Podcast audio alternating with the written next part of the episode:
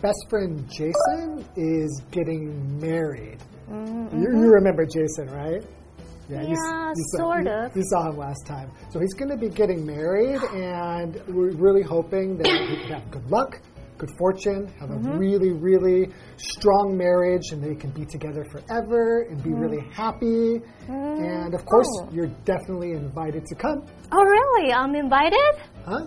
No, I'm not talking to you. You're not talking to me? I'm talking to Batty. Why are you talking to a bat? Well, if you talk to a bat and tell him like something that's big, a big event in your life or something like that? Then he will help bring good luck and good fortune. Really? I thought it was bees. Oh, oh really? But I mean, but bats like they're good luck, right? In Chinese culture, right? 蝙蝠带来福气，可能吧，但是没有人会这样子 Well, I 跟 don't 蝙 care. 蝠讲话。 I've told him so many of my life events, and he's always helped me get through them. And my life is just great, and all the people around me. So wait, wait, wait. It really The- works, isn't that right, Batty? Isn't Wait. that right? The bat is invited, and I'm not invited. Uh, because you don't even know Jason. Do you? Oh, that's true. Which Jason? Mind. Obviously, you don't know. So just Batty and me are going. So, all right, why don't we get into today's lesson, okay? Say bye bye, Batty. Bye, boy, boy. Boy, boy, boy,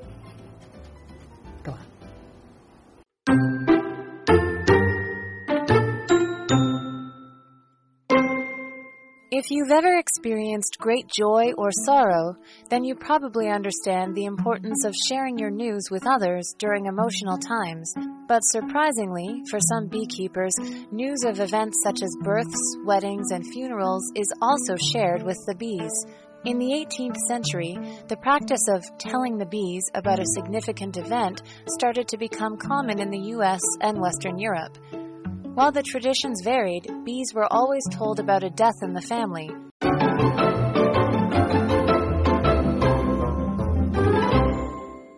Welcome to Live Interactive English. I'm Hanny. Hello, everybody. I am Shane, and welcome our guest host, Batty. Hi, Betty So, Batty's going to be helping us out, make sure the lesson goes smoothly. 它不会咬人哦。 No, no, no, it's very friendly, aren't, aren't you, Batty? Oh, okay, okay. okay, so for our cloze test this month, we have an article and the title is the tradition. Oh, you're asking me. I thought you were yes. asking Batty. okay, the tradition of telling the bees, not, not the, the bats. bats. right. 好，那我们来看看这个这篇文章是关于要告诉蜜蜂一些消息，好特别哦。So why don't we get started? Okay, if you've ever experienced great joy or sorrow then you probably understand the importance of sharing your news with others during emotional times. Oh, definitely. I definitely do. Well, whenever I'm happy or sad, I want to share the feelings with my friends or Your pets? yeah, right. Right. 好，那我们来看看这边有个单字是 sorrow。 Sorrow, right? So, sorrow here's a noun. It's the feeling of being very sad because something very bad has happened. It- Right. It's quite formal to use the word sorrow. 这是比较正式的字，就是悲伤、哀伤的那种感觉。那我们平常就会讲说，呃，I feel sad，或者是 sadness。 Right. 对，那 sorrow 就会比较正式的感觉。那我们来看看一个例句 So, for example, you could say, She felt great sorrow when her pet bird died. 哦，宠物走了就会感到很难过、很悲伤。 But if we're just talking with people, I'd say she felt really sad when her pet bird died. 哦，对对对 Right. 所以口语我们就说 she felt very sad，像这样就可以了。好，再看下一个单词是 emotional，and it's an adjective。 Right. So we know emotions are just feelings, right? So emotional is just causing people to feel strong emotions. 哦，所以 emotion 它是情感、情绪的意思。那这边是它的形容词，就可以描述激起强烈情感的啊、 感情的啊，跟情绪有关的。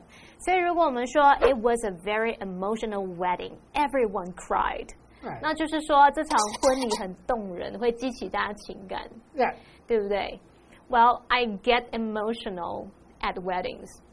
I always cry at Do you weddings. always cry at weddings? 我觉得我甚至会比新娘先哭。 Really? Really? Wow, you are you're a very emotional person. Yes, I am. Okay, let's continue reading. But surprisingly, for some beekeepers, news of events such as births, weddings, and blank is also shared with the bees. OK，好，我们来看看这个句子他说什么哦。好，这个题目意思是，但令人意外的是，对某些养蜂人来说，像出生、婚礼和空格等重大事件的消息，也会与蜂分享。好，句子里面这个 beekeeper 就是养蜂人。那么这边现在考我们名词，我们来看选项喽。So our options are A. Vehicles. 就是交通工具或是车辆。B.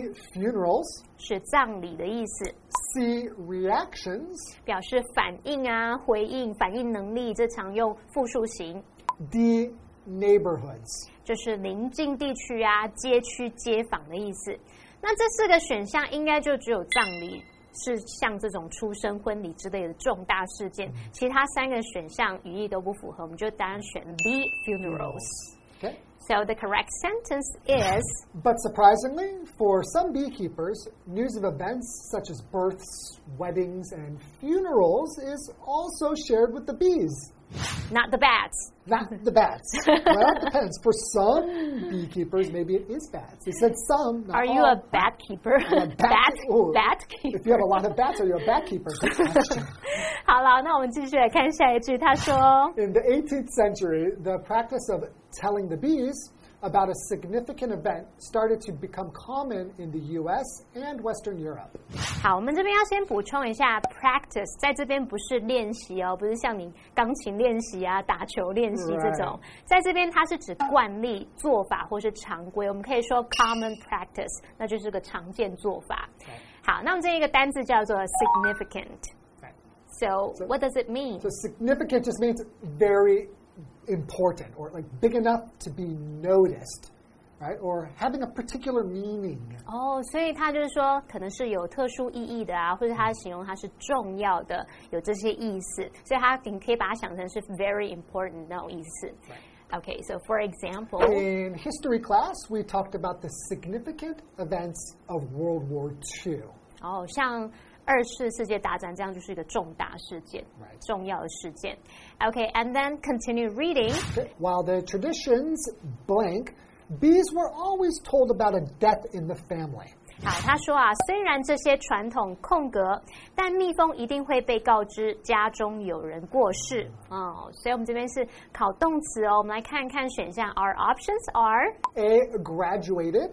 那就是毕业啊，授予什么什么学位或者是晋升的意思，B. Survived.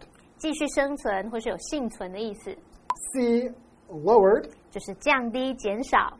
D. Varied. 那就是有差异，存在不同的地方，存在不同之处。那么刚刚说，但蜜蜂一定会被告知点点点点点，我们就可以推断空格里面这个会跟一定会怎么样，总是怎么样去呈现一个对比。所以最适合答案应该是 D varied，就是去表达虽然这些传统有差异啊，存在不同的地方，但蜜蜂一定会被告知点点点点点，像这样。So the correct sentence is While the traditions varied, bees were always told about a death in the family. wow。 So maybe that's kind of like one of the most significant events or important events that can happen in life. 没错，经历这种出生啊，或者是死亡，这都是很重大的事件，所以你会想要跟，也许你养蜂人这个蜜蜂对他们来说就是 生活中很重要一部分，他也会想要跟他们分享，right？ Yeah, and I'm really curious if maybe there is some sort of a story or something, a belief that there was originally that bees somehow bring you to the afterlife or or help in that way. Maybe originally that was that was there, so that's why it always has that element, right? Oh, maybe so. Hmm, Let's okay. think about it Oh, during, during the our break. break, okay. Okay, let's take a break. we'll just Google it.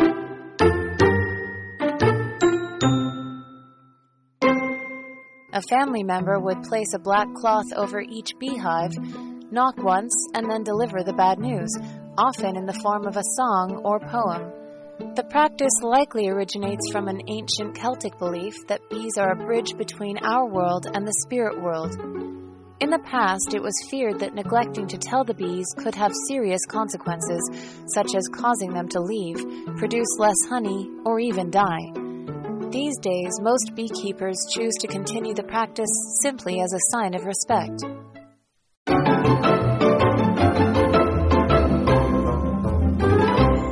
Welcome back. Welcome back, everybody. Where, where, where is Betty? He switched shoulders. you want to see things from a different angle. He was getting a little bit bored of just looking at you. 什么？你说什么？ So he wanted to see you from a different angle to experience all your beauty from every angle. 好了，我也不想要蝙蝠对我有兴趣。anyway, let's continue You're gonna have reading. bad luck now.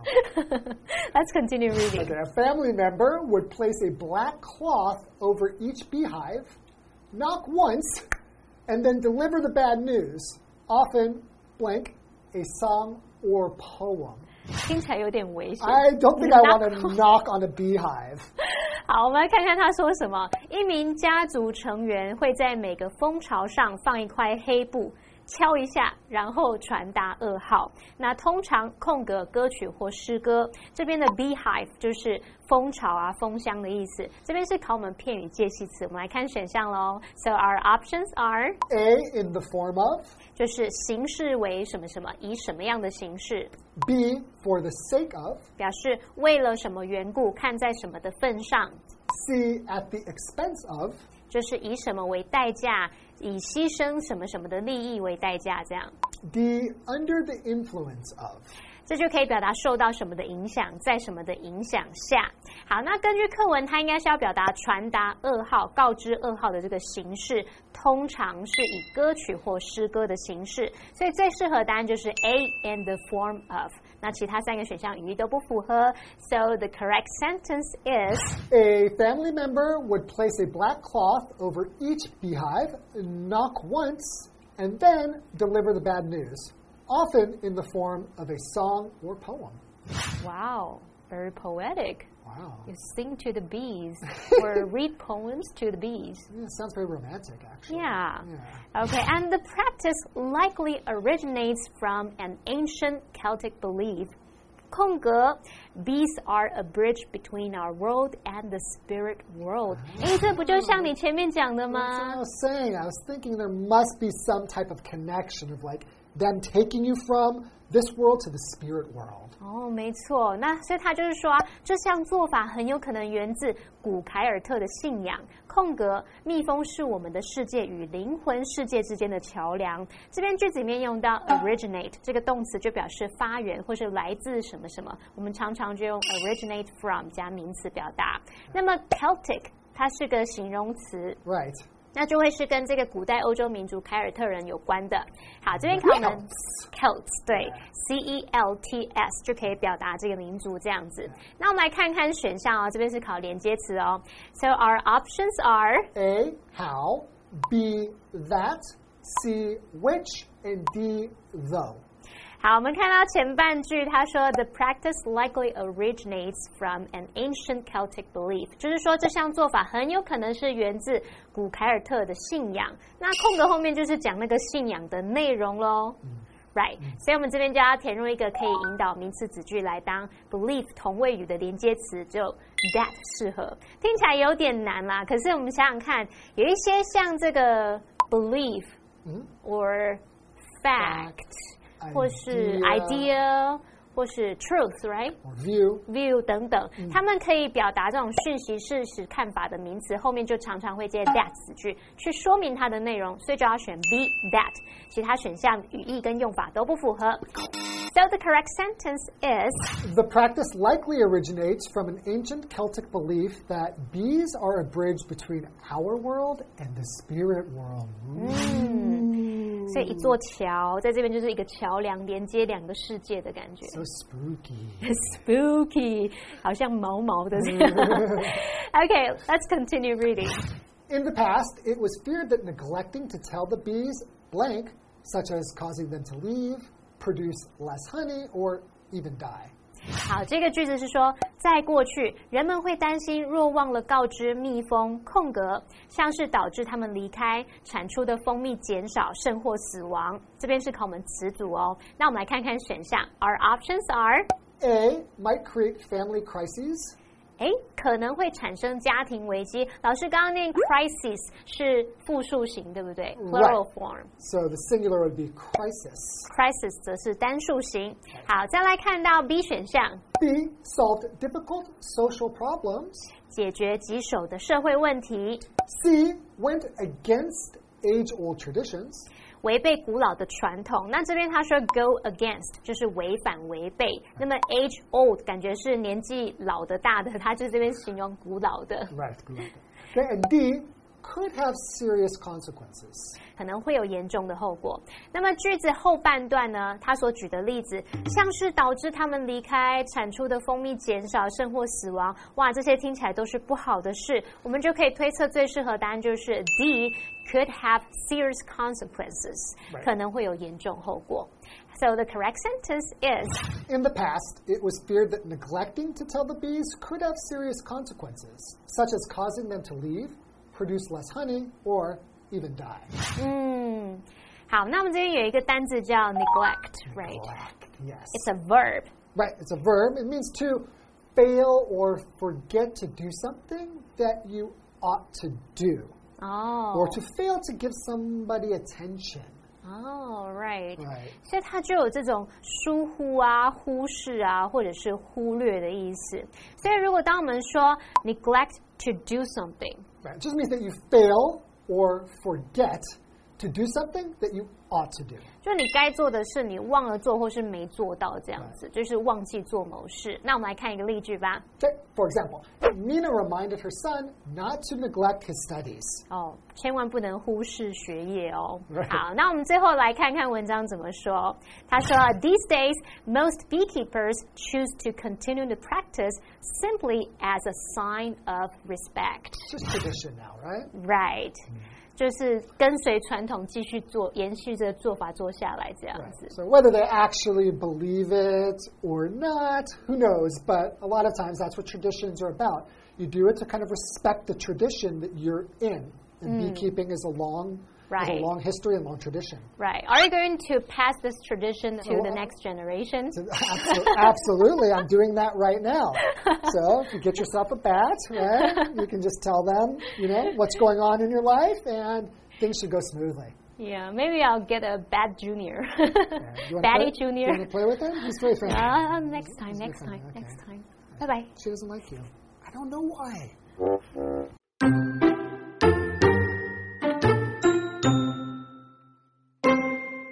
If you've ever experienced great joy or sorrow, then you probably understand the importance of sharing your news with others during emotional times.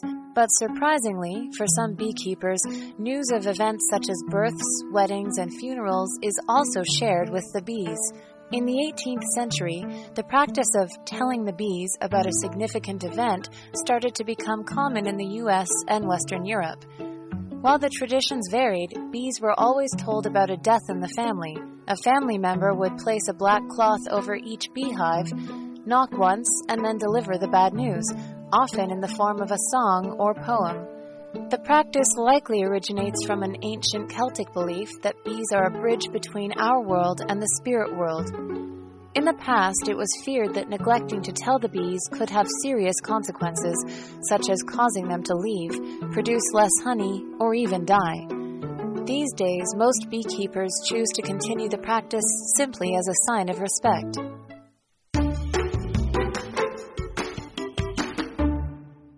Steam seeps through the large steam basket at the front of Lao Long Shi while customers come in one after another. Founded in 1999, Lao Long Shi started out as a small shop only 10 square meters in size.